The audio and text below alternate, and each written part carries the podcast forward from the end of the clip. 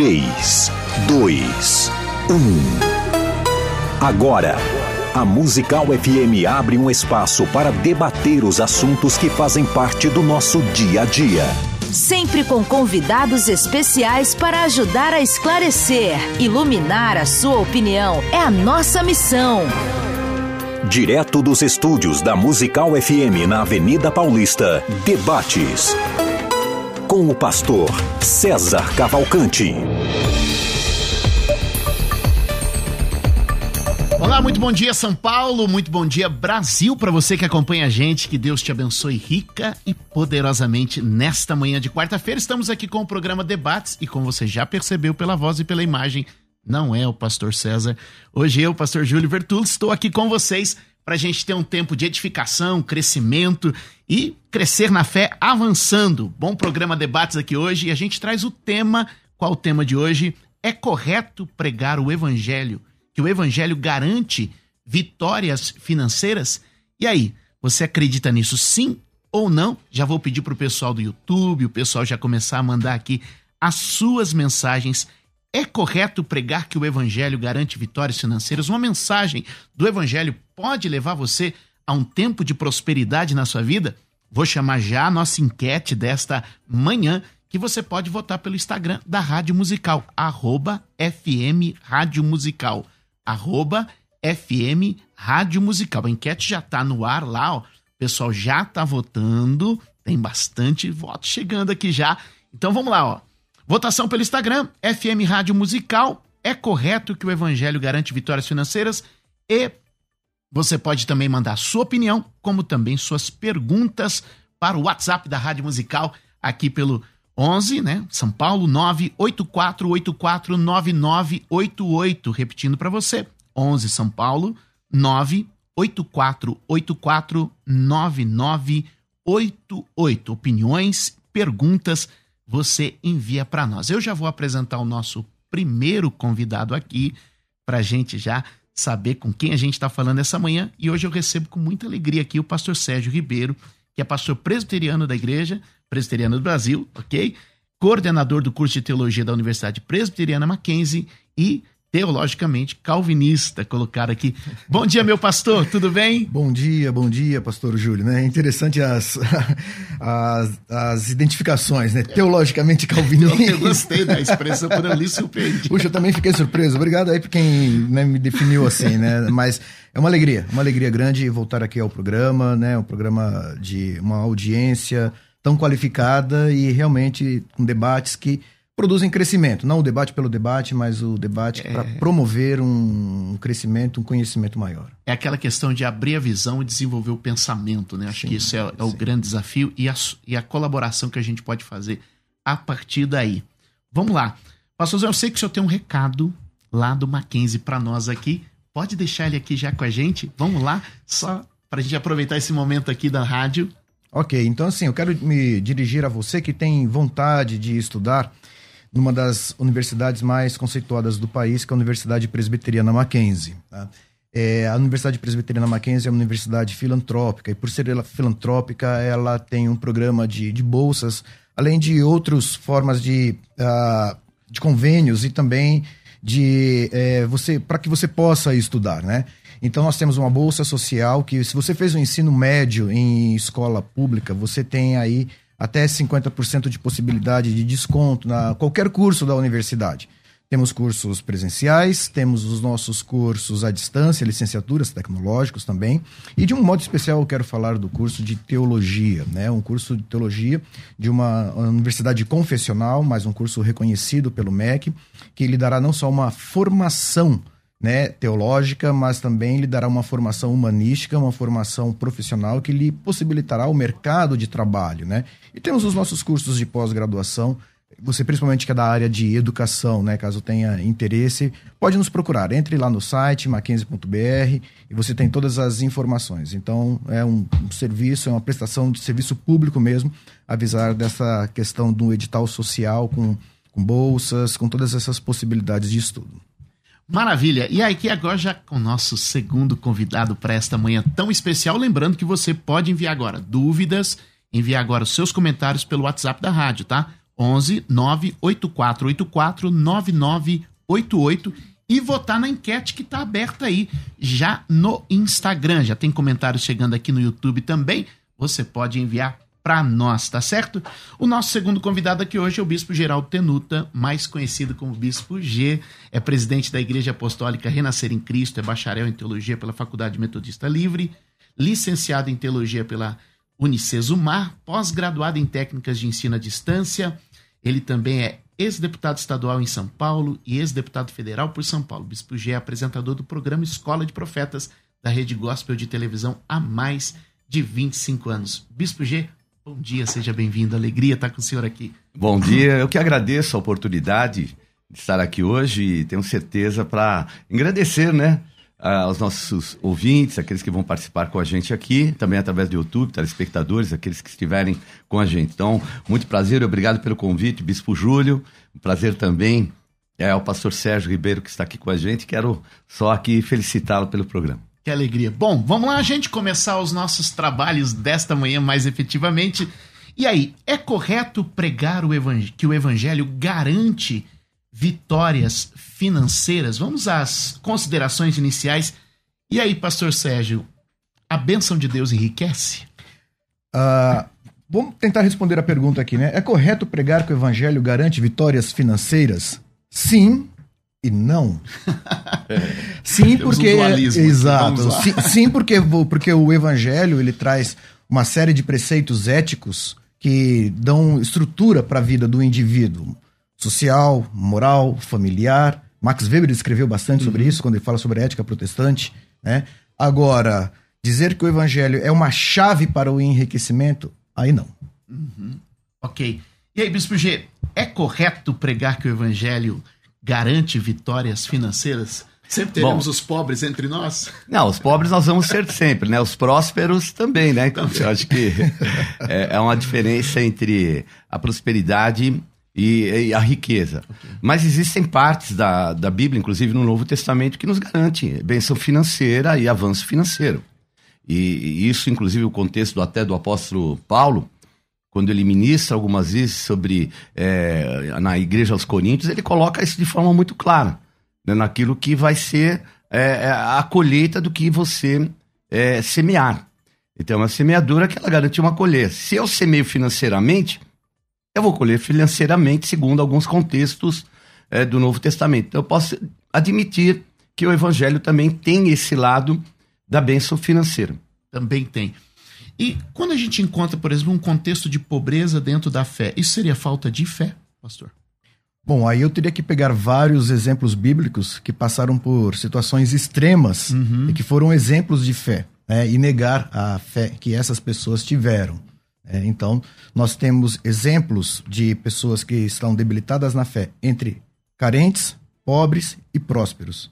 E da mesma forma, nós temos pessoas né, é, fortes na fé entre pessoas carentes, pobres e prósperas também. Como é que a fé ela, ela, ela nos levaria, então, a, a um ambiente de prosperidade, Bispo G, para a gente entender um pouco mais, né? A gente está aqui, ok, a gente não está indo para os extremos, mas eu queria perceber, né, é, como que a fé ela poderia, entre nós, nos levar a um ambiente de prosperidade? Quais os efeitos que ela pode criar para é, nós acho... nesse sentido? Como uma alavanca de prosperidade, talvez? Ela é uma alavanca de prosperidade desde que você cumpra com os propósitos de Deus. E a gente vê esse contexto, ele é bíblico, né? Então a gente percebe que existiam provedores da obra, é, inclusive no Novo Testamento, e, e, isso fica muito claro. Lídia, que era uma mulher muito rica, que vendia tecidos com tintura púrpura e assim por diante. Então, existe o tempo para a gente viver, né? Porque a gente às vezes fala, mas bispo, a gente vive hoje uma época de crise, a gente vive é um momento difícil no mundo inteiro. Será que pegar prosperidade é correto? Eu acho que é correto desde que haja um propósito. Qual o propósito? Mais vale uma vida do que o mundo inteiro. Então, uhum. se houver esse propósito no coração, a gente começa a fazer parte de uma estrutura de prosperidade e até de crescimento financeiro, com o objetivo de alcançar até aqueles menos privilegiados que existem. Não adianta a gente ignorar que eles existem, né, no contexto de que algumas pessoas não têm a formação que outros têm, não têm origem. Mas eu penso assim, que o crescimento financeiro é baseado em propósitos. e a gente pode até, é, vamos dizer assim, deixar meio claro, há um tempo de Deus que é o tempo com propósito, tempo kairos, uhum. a gente deixa de viver o tempo cronológico quando a gente resolve viver o tempo de Deus, que é o tempo com propósito, né? Isso fala em Eclesiastes, no capítulo 3. Então, é, é, se eu tenho um propósito com Deus, Deus tem caminhos para mim que eu possa prosperar desde que eu cumpra com a vontade dele para abençoar a igreja e, obviamente, não só financeiramente, mas também é, abençoar através do próprio evangelho, salvar vidas. Bom. Suzão, vamos lá. É, a gente sempre ouve bastante, vou aproveitar teu conhecimento de história, tenho certeza que isso pode enriquecer para os nossos ouvintes também. É, que o capitalismo muitas vezes nasce do protestantismo. A gente ouve, não, não isso afirma, é, mas a gente sempre vê no entorno, né? Que o capitalismo ele tem a sua raiz no protestantismo. Muitos falam que Calvino foi né, um dos precursores disso. É como que a gente pode entender o impacto que a, a fé protestante trouxe na economia mundial de uma forma para enriquecer aqui o nosso debate. Vamos lá. Ok, é uma pergunta bem, bem interessante, né? E aí deixa eu me controlar, porque senão aí eu vou ficar falando a tarde o inteira. professor de história. Não, e é, e é, algo, é um assunto é, é, é interessante, né? E tem muitos mal, mal é, tem alguns, é, algumas não compreensões, inclusive, sobre uhum. o protestantismo e o capitalismo, né? mas antes eu gostaria de citar o seguinte, né? Da João, quando escreve a sua terceira carta, ele escreve a Gaio e diz: Amado, acima de tudo, Faço votos por tua prosperidade e saúde, assim como é próspera a tua alma. Uau. Então, uh, não é algo, uh, em, em, nenhum momento, a, a riqueza é algo é, maligno, a saúde é algo maligno ou ser próspero. Não, a questão não é essa. A questão é o uso e onde o ser humano está colocando o coração. E quando ele diz como é próspera a tua alma, e as pessoas às vezes estão tão preocupadas com a prosperidade material e esquecem da prosperidade da, da alma, né? Mas, é, então a Bíblia ela fala assim de prosperidade, fala de pessoas ricas, fala de pessoas pobres, né? Mas retomando, uh, no caso Calvino, quando ele. Há uma tese muito interessante de um autor chamado André Bieleira, um pastor que fez doutorado em economia na década de 60 na Universidade de Genebra. Ele falou sobre o pensamento social e econômico de Calvino. E, e em um determinado momento ele disse que, isso ele escrevendo, o autor, né, o, o, uh, o pesquisador, agora no metade do século XX, ele disse que se Calvino olhasse o capitalismo, ele falasse, mas jamais eu pensei em algo como isso daí. Porque o que, que o protestantismo, e Max Weber ele faz muito bem isso quando ele detecta que uh, qual era a diferença. Primeiro, viu o trabalho como uma vocação, o sacerdócio universal dos crentes. Então é o radialista, é a moça que está servindo o café, é o pastor. Todas as pessoas elas têm essa vocação de Deus. Então ela tem que entender o seu trabalho não é o pastor só que é o sacerdote, não é só o pastor que é o que tem acesso a Deus e que vai fazer uma mediação entre Deus e os homens. Não, cada pessoa tem o seu trabalho, tem a sua vocação e tem o seu dom. Então isso é a primeira coisa. A pessoa tem que olhar e ela tem que realmente trabalhar naquilo que para o qual ela recebeu o dom. Então é a valorização do trabalho, do trabalho, né, como um dom de Deus, não como uma maldição de Deus. Segundo lugar, deve ser feito para a glória de Deus. Então quando eu faço para a glória de Deus, eu faço bem feito. Se eu sou um pedreiro, eu faço uma casa bem feita. Se eu sou um eletricista, eu vou fazer uma instalação bem feita. Se eu sou um professor, eu vou preparar a melhor aula. Por causa do meu salário? Não. Sim, mas primeiramente porque eu estou fazendo isso como um culto a Deus. O meu culto que eu presto lá no templo tem que ser uma continuidade daquilo que eu trago na vida. Em terceiro lugar, é exatamente a frugalidade uh, de vida. Calvino ele diz nas suas obras que quem tem mais do que precisa, olhe para o lado, porque com certeza Deus está fazendo dele um dispenseiro das bênçãos divinas. Então está colocando pessoas do lado que têm que ser abençoadas e Deus lhe colocou como mordomo. Então as riquezas. O final da prosperidade seria generosidade. E, e ele vai dizer isso que os ricos eles devem ser generosos, né, no, no, no repartir. Então, então, quando você tem um indivíduo que ele trabalha, trabalha com afinco, ele tem uma vida frugal, que também isso, é, Max Weber ele detecta que o protestantismo ele era marcado, ou seja, não tinha ostentação. Para que que eu preciso mais, mais, mais e mais? Então, quando você está contente tendo o que comer e o que vestir, e você trabalha com afinco, você tem uma vida frugal, e quando você tem né, um excedente, esse excedente é para abençoar a vida do próximo. Então, isso, então, só perdão. Então, isso está um pouco distante do capitalismo uhum. que nós vemos uhum. hoje, que é baseado, como Adam Smith diz, né? O ser humano faz pela concorrência e pela inveja, não é pelo interesse no próximo, mas pelo interesse em si mesmo. Bispo G, é, a gente vê muito hoje, e, e de forma algumas vezes, é, a gente fez até uma enquete ontem, de algumas pessoas que sofreram abuso nessa área uhum. dentro da igreja, com a proposta da oferta pela prosperidade. Uhum. Como é que a gente pode encontrar um caminho saudável e equilibrado nesse quesito? Olha, eu, eu sou um ofertante e isso traz prosperidade para minha vida. Como é que. Eu... Não, eu penso da seguinte forma: a pessoa que oferta, ela tem que ter também uma maturidade. Porque uhum. nós, pelo menos, nós, na, na Igreja Renascer em Cristo, nós colocamos é, que há um objetivo para isso, e obviamente não é um ambiente de troca. Deus não tem troca. Mas Deus galardoa os que o buscam com fé. E sem fé é impossível agradar a Deus. É o contexto da palavra de Deus. Então não adianta a gente pregar que a pessoa vai ficar rica, bilionária, porém, eu não posso é, também ser, ter um contexto até meio religioso de que as pessoas não têm um objetivo financeiro na vida. Uhum. Então eu gosto de brincar, né? Até casamento, a gente casa por interesse. Eu casei por interesse. Aí todo mundo fica até surpreso, porque há uma religiosidade no nosso coração, fala que a gente faz as coisas por interesse. Eu achei minha esposa interessante. Ela era bonita, era uma serva de Deus, era uma mulher. Então, havia interesses nela. Mas nós, muitas vezes, até por causa do até do que falam lá fora, nós temos um pouco de restrição de falar que temos objetivos financeiros. E temos. E a palavra de Deus nos garante. Se não garantisse, nós íamos ver um José do Egito tomando conta de todo o Egito com o objetivo de não permitir que o povo dele sucumbisse, porque o Cristo estava lá. Nós íamos ver um, um, um, Daniel que entra como um cativeiro e se torna um dos principais homens, um homem rico. Não adianta a gente falar que ele não era rico, porque ele estava lá fre, frequentando a maior corte que existia da época, a corte da Babilônia, depois na Pérsia. Então, esse lado que é um lado religioso que a gente tem que também deixar de lado. Porque tem propósito? Tem.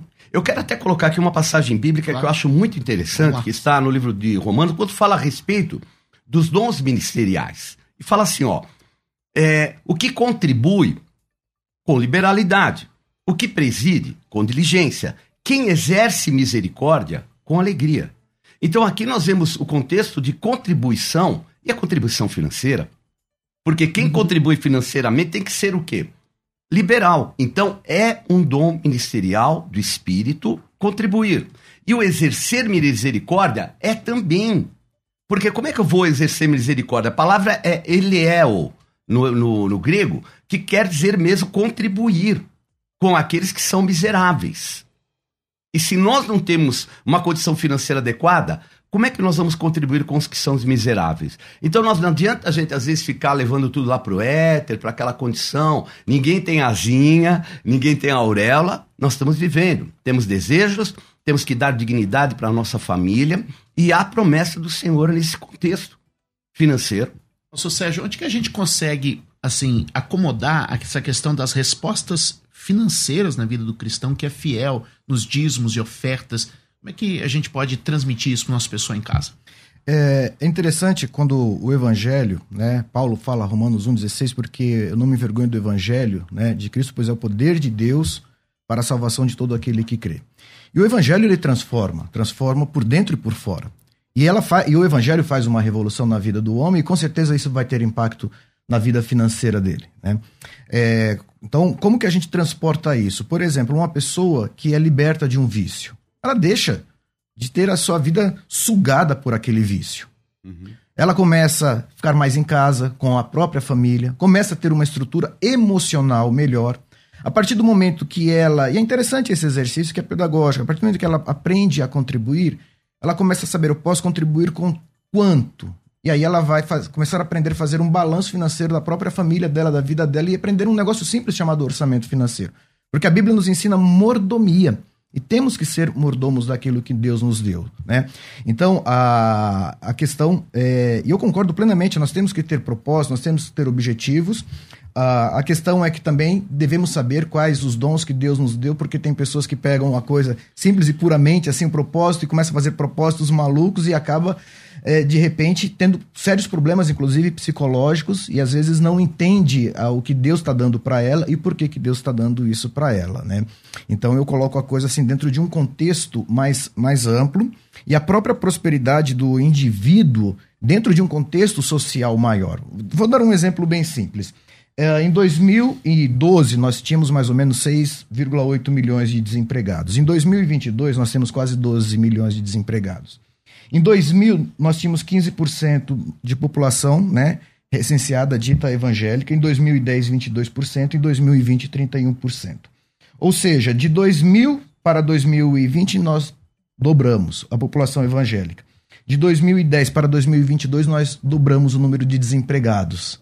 Então tem coisas que é, a, o cristão ele tem que olhar de um modo bem amplo e ver o evangelho transformando todas as áreas, e não apenas um propósito específico dele, mas saber que a concretização daquele propósito também passa pela transformação social, econômica do país, política, educacional, né? olhar de um modo mais amplo.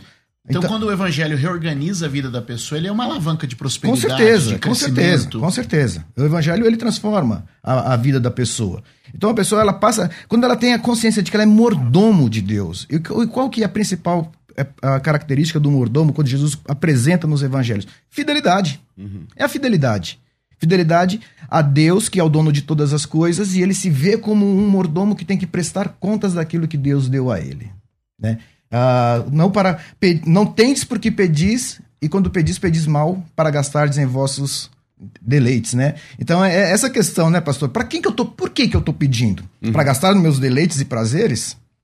Ou será que eu estou pedindo para poder alavancar? E nós vemos pessoas na história que uh, foram uh, muito abençoadas financeiramente e praticamente tudo que elas recebiam elas faziam voltar para o reino. Uau! Vamos lá, Bispo G.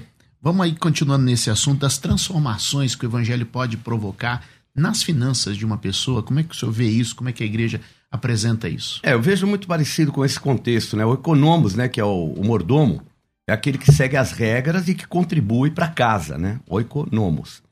E ele é, é o que contribui para casa. Que casa? A casa é que a gente sabe que é a casa do Senhor. Nós cuidamos da nossa para que a casa do Senhor esteja. Então, esse contexto é um contexto, porque a gente não pode só andar segundo aquilo que são, é, vamos dizer assim, estimativas, as coisas que estão acontecendo lá fora. Ou nós queremos no reino de Deus, ou isso vai ser somente algo, como eu posso colocar assim, de fé humana. Nós vivemos um reino à parte. É fácil. Eu, muitas vezes eu pergunto, quem está desempregado para a gente orar? E a minha igreja, num culto, tem por volta de 150, 160 pessoas, mais ou menos, num, num contexto assim. É, praticamente duas ou três num universo de 200 pessoas. Aí eu faço a segunda pessoa, que, pergunta: quem está desempregado e quer trabalhar? Aí eles riem, brincam, tudo, né? Mas o que eu coloco? Nós estamos fora de qualquer tipo de percentagem que vá acontecer, independente que aconteça no mundo. Por aquilo que nós falamos, pelo que foi colocado aqui também pelo, pelo pastor Sérgio, sobre que a gente adquire uma nova condição é, social, pessoal, e, mas nós não podemos andar segundo aquilo que é o critério e o que rege aquilo que é do mundo, porque nós pertencemos a um reino. Uhum. Isso não é algo etéreo, é algo verdadeiro.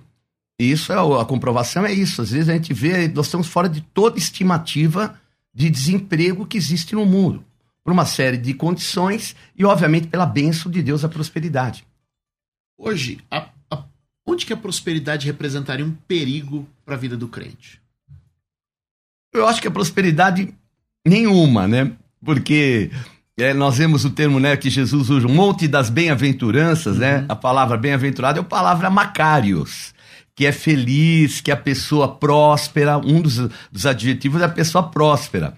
E a gente percebe que, a despeito da condição, felizes são os pobres, né? Prósperos são os pobres, porque eles têm o quê? Tem reconhecimento, uma série de desdobramentos que a gente vê que é uma antítese, né? Completamente fora daquilo que seria o normal, o padrão que a gente vive no mundo, ali no Monte das Bem-aventuranças. Então é prosperidade, ela faz e está incluída. Mas um crente corre perigo quando ele, ele entra num ambiente de prosperidade, de enriquecimento. É, existe uh, uma, uma frase que é bem interessante, né? Diz que a teologia ela é feita na Alemanha, envelhecida na Inglaterra, estragada nos Estados Unidos e despejada no Brasil. e é interessante isso, porque se você for pegar né, os grandes movimentos teológicos, eles muitos eles começam realmente na Alemanha, passam pela Inglaterra, chegam nos Estados Unidos. Quando a gente pega o tema teologia da prosperidade, né, é, a gente realmente vê que teve essa, essa ligação Estados Unidos-Brasil. Nos Estados Unidos, na década de 50, você começa a ter alguns pregadores bem alinhados com a teologia da prosperidade e isso muito alinhado com a confissão positiva. Né? E você teve alguns livros influentes no Brasil na década de 80, né? A Quarta Dimensão do Po Yang-Shu, A Poder em Suas Palavras do Dom Gonçalves, Bom Dia Espírito Santo do Benerim. Então a pessoa ela aliava a prosperidade a uma confissão e uma mentalização de uhum. realização de alguma coisa, que também você teve essa expressão muito forte na Coreia do Sul, né? E isso daí chegou e você via pessoas é, desejando o casamento do outro, desejando a esposa do outro, desejando o trabalho do outro, desejando a casa do outro, e ele achava que simplesmente mentalizar e confessar aquilo positivamente seria o suficiente para realizar. Isto é, se tornar um grande perigo. Vou chamar o nosso break agora, mas ó, vamos entrar na teologia da prosperidade e quanto isso afetou o evangelho no Brasil. Logo depois do nosso break, fica ligado com a gente. A Musical está de aplicativo novo. Entre na loja de aplicativos do seu celular e baixe a nova versão. Tem sempre novidades e o melhor conteúdo da sua Musical FM para você ouvir em qualquer lugar do Brasil e do mundo, a qualquer hora. Musical FM 105.7. Mais unidade cristã.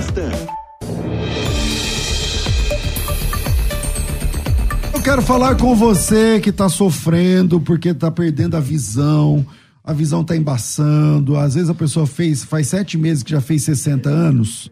E aí a visão vai embaçando, né, Betão? É verdade. E aí né? tem que trabalhar com óculos. Faz uma vaquinha aí. Tem que trocar o óculos o tempo todo. Às vezes está chegando a hora aí, daqui um ano, meio, metade do ano, tem que ir lá fazer a renovação da CNH, e aí tá com medo, meu Deus, agora vai ter que usar óculos, como é que vai fazer?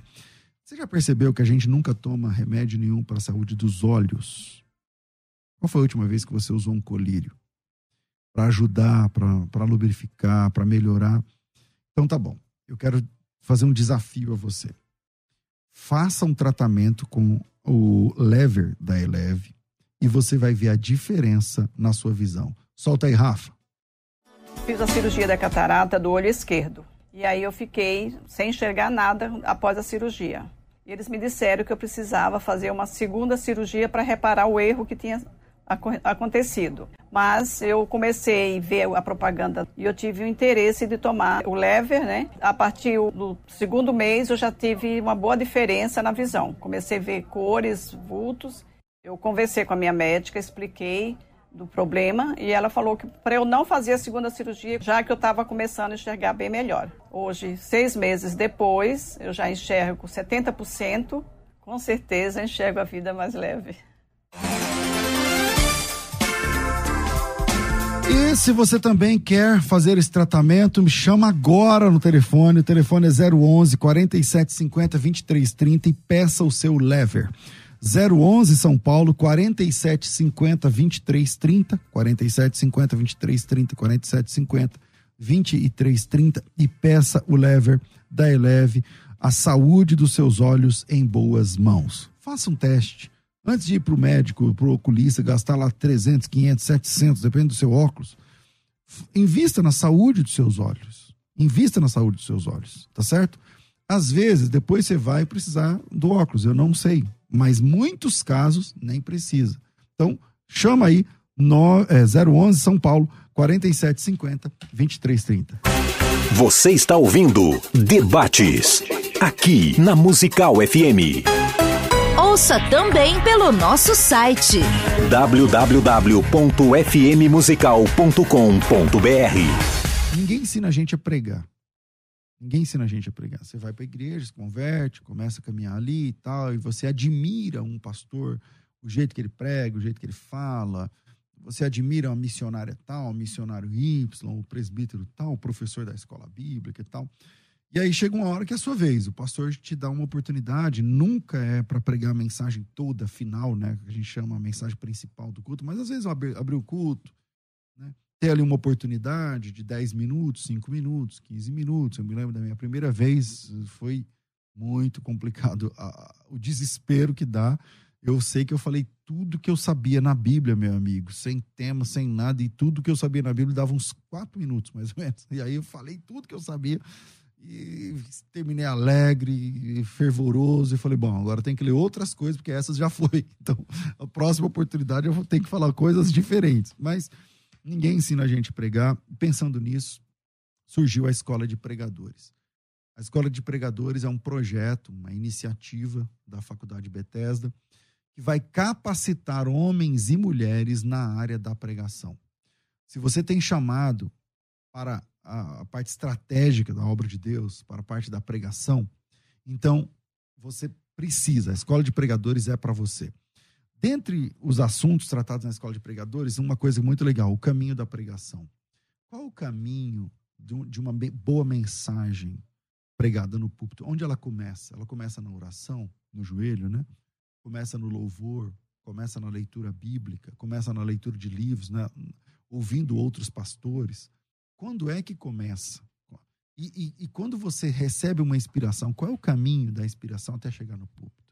Tudo isso você vai aprender na escola de pregadores. Sermões, né? Como é que se divide um sermão? Quantas partes tem um bom sermão? pessoal fala muito, hoje em dia está na moda. Eu mesmo sou muito fã também da, da pregação expositiva.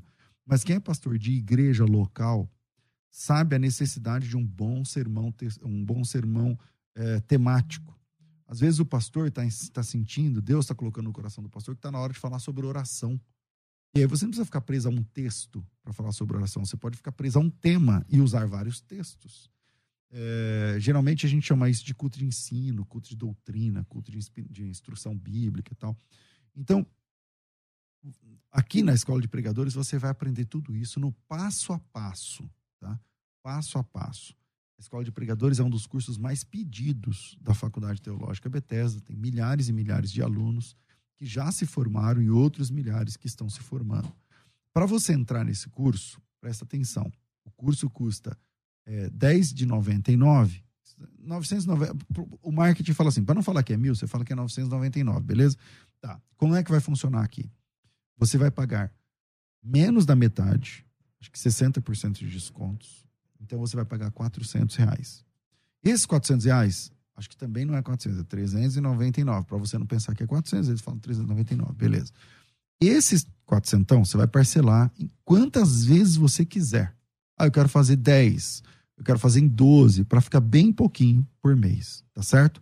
Para isso, precisa me chamar agora no WhatsApp para fazer a sua inscrição. 9 9007 6844 011 São Paulo 9 9007 6844. Fala que estava ouvindo aqui o programa ao vivo, que você vai ter de mil reais por 400 e, e parcelar do jeito que você puder. 9 9007 6844. É isso aí. Você está ouvindo Debates, aqui na Musical FM. Ouça também pelo nosso site www.fmmusical.com.br. Estou aqui direto das terras bíblicas para fazer um convite barra desafio. Dia 16 de julho tem Hebraico Fácil Imersão, um nível que você nunca viu. Leitura, escrita, pronúncia e transliteração. A sua alfabetização em um único dia. Começa às 9 da manhã e vai até às 18 horas. Você precisa de um caderno grande, uma Bíblia em português e uma caneta e muita vontade de aprender. Mande teu nome tracinho imersão para esse WhatsApp 9907 6844. Bem-vindo. Você está ouvindo Debates aqui na Musical FM. Ouça também pelo nosso site www.fmmusical.com.br.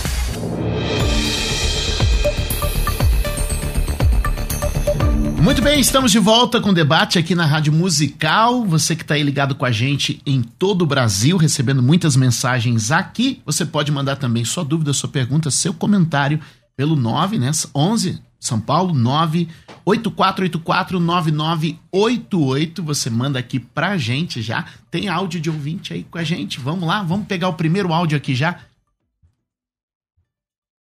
Oi, meus irmãos da Música FM. Aqui é o irmão Carlos, eu falo aqui do, de São Paulo, do Grande ABC, estou aqui ligadinho na FM. Bom, irmãos, Sobre o tema garantir, eu acredito que não, mas eu acho que a prosperidade sim tá tá atrelada ao, ao cristão, sabe? Não só a prosperidade, mas em todas as áreas, né? Espiritual e tudo. Lá em 1 Coríntios 2,16 diz assim: Porque quem conheceu a mente do Senhor para que possa instruí-lo, mas nós temos a mente de Cristo. Então, acho que esse versículo aí, acho que dá para a gente tirar um pouco de lição que se a gente tem uma mente diferenciada, né, eu acho que as coisas à nossa volta também mudam, né? Deus continua abençoando. Vamos lá? Estamos aqui de volta muito bem com os nossos convidados aqui, várias mensagens chegando aqui.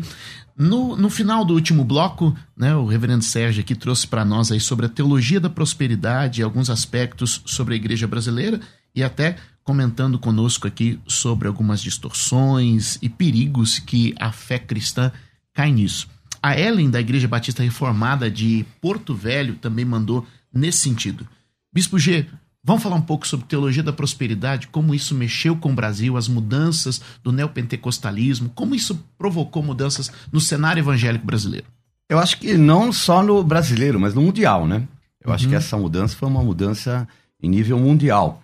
E não no contexto da teologia da prosperidade, mas da prosperidade de um Deus que marca a Bíblia inteira com essa prosperidade. Então, vamos pensar assim. É, então, é, a colocação que veio é, através do pastor Sérgio, das igrejas que eram as igrejas históricas, né? uhum. né? Então, saiu da Alemanha, veio para os Estados Unidos, é, decaiu, veio para o Brasil. Eu, eu não creio que tenha decaído no Brasil. Acho que aqui no Brasil ela se acertou. Por quê? Porque nós temos uma herança religiosa terrível e nós sabemos, não quero tocar no assunto religioso. Mas, nos últimos 30 anos, é que houve esse crescimento. Agora, é impossível que nós hoje sejamos quase 40% da nossa, é, vamos dizer assim, da nossa população e todos iludidos e enganados e não prósperos. Ou que fizeram a sua parte de entrega, de oferta, de dízimo, de voto, e se sentiram enganados e continuam sendo enganados. Seria a maior burrice do mundo. Então, até no contexto do que a gente percebe isso financeiro e economicamente, teria que ter um retrocesso e não um avanço. Então nós temos as igrejas é, históricas 400 anos, nós temos uma dívida maravilhosa com elas em relação a tudo que foi feito, a base que foi nos dada. Mas o crescimento veio das igrejas chamadas neopentecostais. Independente dos erros, da maneira de entender, é, mas graças a Deus que veio uma igreja que crê na prosperidade de Deus, que investe em meios de comunicação, porque tem que ter dinheiro para levar o evangelho e não ficar entre as quatro paredes esperando que as coisas aconteçam por séculos. Porque essa é uma realidade. Então nós temos que ter é, gratidão até de ter essa mentalidade de buscar essa prosperidade que é bíblica e que faz parte de uma teologia. Porque a teologia que eu conheço é de crescimento. O reino de Deus é um reino que expande. Ele é uma é a menor semente que depois de germinada ela gera uma árvore que dá cobertura para todo mundo e não o inverso. Um pequeno, vamos dizer assim, um gueto em meio a uma estrutura grande que é a do mundo bem diferente daquilo que a gente vê e observa. Então ninguém pode ser enganado por tanto tempo a ponto de aumentar a nossa população para quase 40%. Outro exemplo, um dos maiores países hoje é a Coreia do Sul, meu Deus. Mais da metade eles são evangélicos, e é mais da metade né, nessa característica neopentecostal uhum. que é colocada. Não com a teologia da prosperidade, mas a prosperidade que o evangelho traz. O movimento neopentecostal trouxe uma expansão inegável no Brasil, reverendo. E aí, essa, essa mensagem caiu nos brasileiros e, e, e, e se expandiu por ela? Como isso é, é visto pelo, pelo teu, teu lado da, da igreja histórica? Como isso é acompanhado, o crescimento, a expansão? essa restrição que antes estava tão fechada, de repente se abriu entrando em todos os cantos do país. É, né, é interessante, assim, né? É, só colocando, né, na, quando eu falei da, da charge, que foi realmente uma, uma charge que eu vi uhum. e que nós consumimos muito, muita teologia, né? E, boa e ruim. Isso acontece, né? É, eu citei alguns nomes é, de, de livros que, na verdade, fizeram um mal para a igreja fizeram um mal para a igreja né, nesse aspecto. Mas voltando, né? É, é, interessante, assim, quando, ah, no caso, eu tenho uma formação em história também, quando a gente olha as igrejas históricas no Brasil, elas praticamente eram igrejas rurais.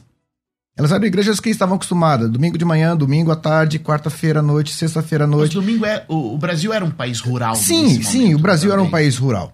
Aí você vem a igreja na década, de- na, na primeira década do século XX, a igreja Assembleia de Deus, ela já nasce num contexto mais urbanizado e ela alcança a periferia. As igrejas que nascem a partir da década de 80 são igrejas que já nascem com um DNA diferente, que já não têm dificuldade com os meios de comunicação, que entendem que isso daqui é importante.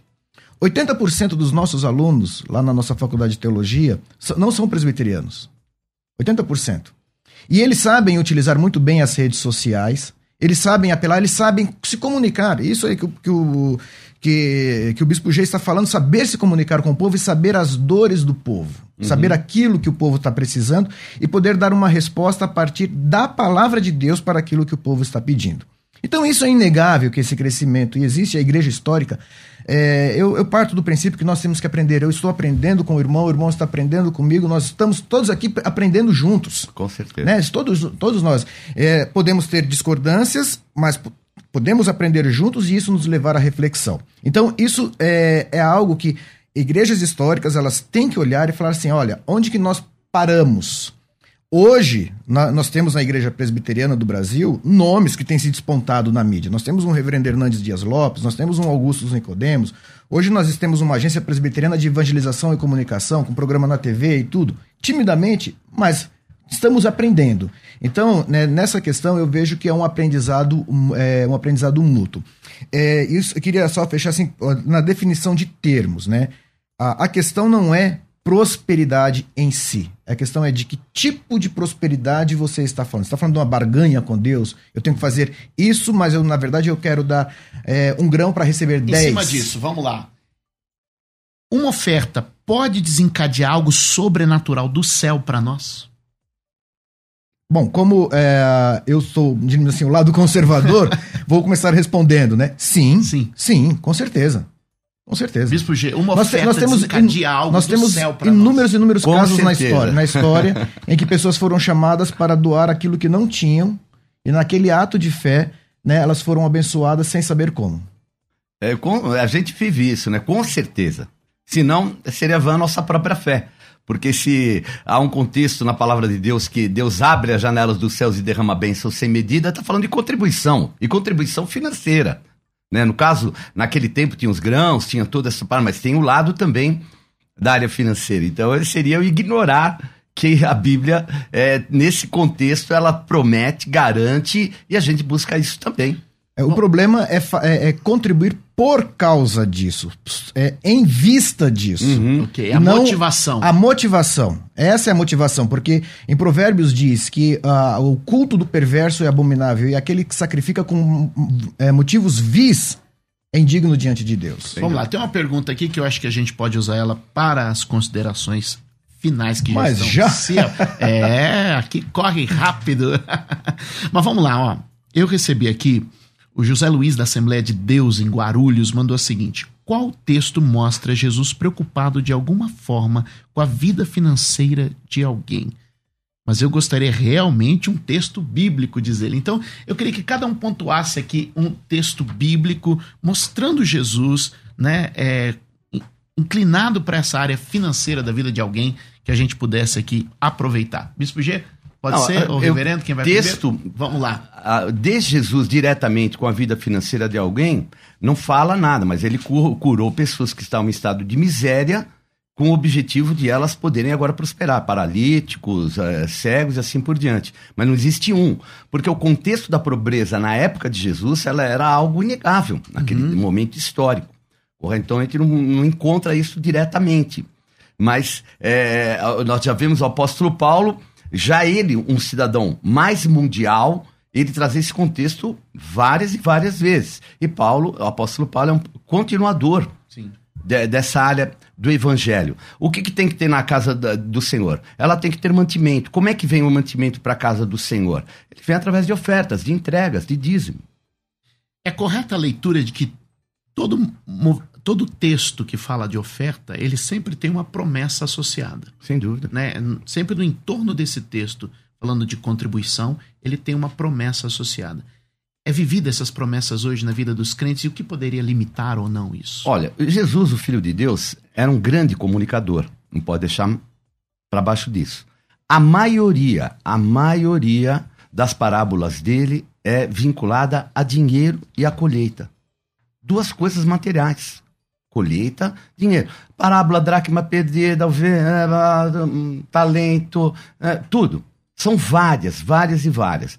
Não haveria importância o dinheiro senão Jesus também não falaria. Então, o dinheiro, no contexto, ele, ele atende a todas as coisas. Qual é o perigo? É o apego exagerado ao dinheiro, é o amor ao dinheiro. Então, você ser rico, não podemos é, colocar aquela situação de fazer um voto de pobreza. A roupa de Jesus era de alguém pobre. Era, não, rico. O, o, o manto dele não pôde ser, é, teve que ser é, dividido porque não podia ser a, aberto, era um manto enorme. Era um tear de pessoas ricas. Ele tinha três mulheres que proviam, que eram mulheres uhum. ricas. Inclusive, é, até de uma pessoa que era vinculada ao Império Romano, que proviam ele financeiramente. Então, os valores do Senhor eram o manto púrpura, a roupa dele. Imagina, soldados romanos eram os homens mais prósperos. Reverendo Sérgio, como Jesus olhava para a vida financeira das pessoas? Bom, eu quero então deixar aqui é, Mateus 6,24, que diz: Ninguém pode servir a dois senhores, porque ou há de aborrecer-se de um e amar ao outro, ou se devotará a um e desprezará o outro. Não podeis servir a Deus e as riquezas. Então, Jesus ele não está condenando as riquezas, ele está condenando a servidão às riquezas. E aí depois ele vai dizer: Não andeis ansiosos pela vossa vida. Então a pessoa pensar nas riquezas como a provisão final da vida dela e esquece que de não só de pão vive o homem, mas da palavra que sai da boca de Deus. E aí ele vai dizer, né? Buscai, pois, em primeiro lugar o reino de Deus e a sua justiça, e todas estas coisas vos serão acrescentadas. Seja as nossas necessidades mais básicas, ou sejam as nossas condições, inclusive financeiras, para ser bênção no reino de Deus e na vida de outras pessoas. Muito bem, gente, esse é o nosso debate do dia aqui. Eu quero também já desafiar você a continuar mandando mensagem para nós aqui na Rádio Musical tenho certeza que você cresceu na fé um pouco mais. Eu entendo que todos somos chamados ao trabalho.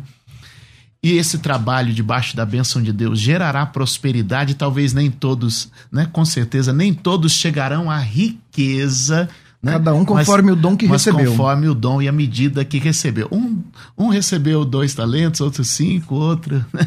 e assim a gente. E outro um talento, claro. Vamos lá. Vamos chamar mais áudio de ouvinte agora para a gente já voltar. Boa tarde, pessoal do debate. A paz de Deus a todos. Aqui é o Leonardo de Carapicuíba. Minha opinião é a seguinte: eu tenho repulsa, eu tenho nojo da teologia da prosperidade. Tá? Eu creio que eu creio da seguinte maneira: Deus ele pode abrir os caminhos, cabe a nós fazer a nossa parte, se esforçar, se empenhar em trabalhar. Quer prosperar? Lutar, né? Correr atrás, foi o que Deus falou para Adão: do solo do teu rosto comerás o pão dessa terra. Agora, se for analisar esse, esse evangelho aí, esse suposto evangelho, né?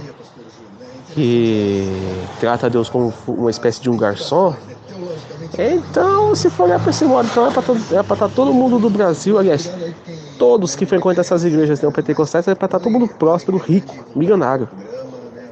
É complicado, né? Essa é a minha opinião. Fiquem na paz. é isso aí. Forte, hein? Muito. Contundente. Mas vamos lá, pessoal. A gente tá aí. Vamos já chamar aí a, as nossas enquetes aí. Como é que ficou? Tem mais uma vinheta agora? Isso. Opa! Ok, vamos para a enquete aqui. É correto pregar que o evangelho garante vitórias financeiras? Olha, 21% diz que sim, 79% diz que não é correto. E aí, como é que é a sua opinião? Vamos aqui para as considerações finais de cada um dos nossos debatedores.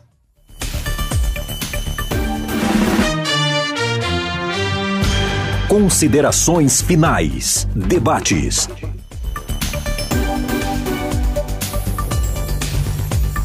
Reverendo Sérgio. Bom, primeiro agradecer é, o convite mais uma vez aqui com os irmãos e conhecer pessoalmente né, o Bispo G e pedir que Deus esteja, como João disse a Gaio, né, Que Deus lhe dê prosperidade e saúde, como é próspera a tua alma e sobre a vida de todos os nossos ouvintes mas acima de tudo os olhos focados em Cristo, porque ele nos promete o reino dos céus. Amém. Bispo G. É, eu fico triste com é, é, esse número de pessoas que acham que não tem uma vitória financeira no evangelho, né? Não devem estar vivendo. Desculpe, eu sei que eles são até ouvintes.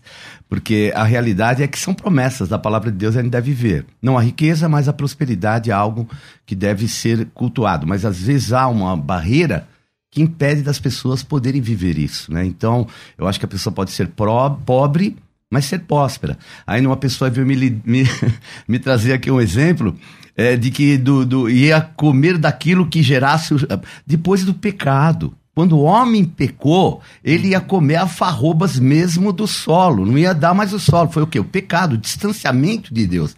Porque a aproximação de Deus, obviamente, vai trazer a bênção dele que enriquece e não acrescenta dores. Então a bênção de Deus enriquece no termo mesmo de trazer prosperidade para a vida. É a palavra de Deus. Tá certo. Bispo G, rapidinho fala para nós da Márcia para Jesus e já deixa também os seus contatos, seu Instagram para a gente poder te encontrar. Amém. Bom, Marcha para Jesus, retomando depois de dois anos e meio, quase três anos, sem estarmos marchando na rua, é igreja fora das quatro paredes. Então a Bíblia fala que pela nossa comunhão é que nós vamos é, é, viver a prosperidade, a comunhão e tudo aquilo que a gente conhece. Porém, quando somos um, quando fazemos dessa comunhão a unidade do corpo, todas as igrejas, Jesus Cristo é reconhecido lá fora. Não somente nas quatro paredes, e a marcha para Jesus é a maior expressão dessa unidade, para que haja o reconhecimento do quanto é importante a vida com Jesus Cristo. E a oportunidade está aí, dia 9 de julho, todos nós estaremos marchando para Jesus. É, já é a nossa trigésima marcha para Jesus, são 30 marchas para Jesus, graças a Deus, bem sucedidas. E fazemos esse convite, 10 horas da manhã. Então nós estaremos saindo ali da Estação da Luz, às 10 horas da manhã, 9 de julho, dia feriado e você é nosso convidado. Então convide seu vizinho, a pessoa que está do seu lado e venha marchar na maior marcha que já houve em nome de Jesus. E marca dessa prosperidade do povo de Deus, né? Milhões de pessoas nas ruas declarando o nome de Jesus. Para te encontrar, seu Instagram, contato. Pode ser pelo meu telefone mesmo, 11 9 9105 9819. Fechou. Reverendo, para te encontrar, como fazemos? É só entrar lá no site da universidade e procurar o curso de teologia que tem todos os nossos contatos. Que legal. Bom, quero agradecer os nossos debatedores que disseram aqui suas opiniões, serviram o corpo de Cristo. Com certeza a gente sai daqui melhor e mais enriquecido na fé. Tenho certeza que o Senhor é aquele que faz prosperar o nosso caminho, a bênção do Senhor enriquece o homem de maneira completa eu creio nisso e a gente vai assim alinhando a nossa visão de fé. Eu costumo dizer que o evangelho no Brasil ainda engatinha. A gente é uma nação muito jovem Amém. que está desenvolvendo conhecimento e crescendo, mas avançando rápido para a glória de Deus. Eu creio nisso. Gente, agora prepara porque eu tenho talvez uma grande e esperada notícia. Amanhã ele estará de volta. É aqui que eu recebi agora. Amanhã ele está de volta, pastor César Cavalcante, dirigindo a, os debates. Amanhã, de volta, já está aí na tela para o pessoal que acompanha a gente pelo YouTube. Os debates retornam amanhã. O comandante aqui, pastor César Cavalcante, de novo. E o tema amanhã: salvação pode ser perdida. E aí, sim ou não? Já começa a pensar sobre isso e preparar as suas perguntas. Gente, eu fico por aqui. Obrigado pela oportunidade. Às duas horas eu tô de volta com o bom e velho Crescendo na Fé. Você ouviu Debates na Musical FM. Dentro de alguns minutos, este programa estará disponível no seu aplicativo de podcast. Basta digitar Debates Musical FM e ouvir a qualquer momento, quantas vezes quiser. Disponível para Spotify, Deezer e outros tocadores da Apple e Android. Musical FM. Musical. Mais unidade cristã.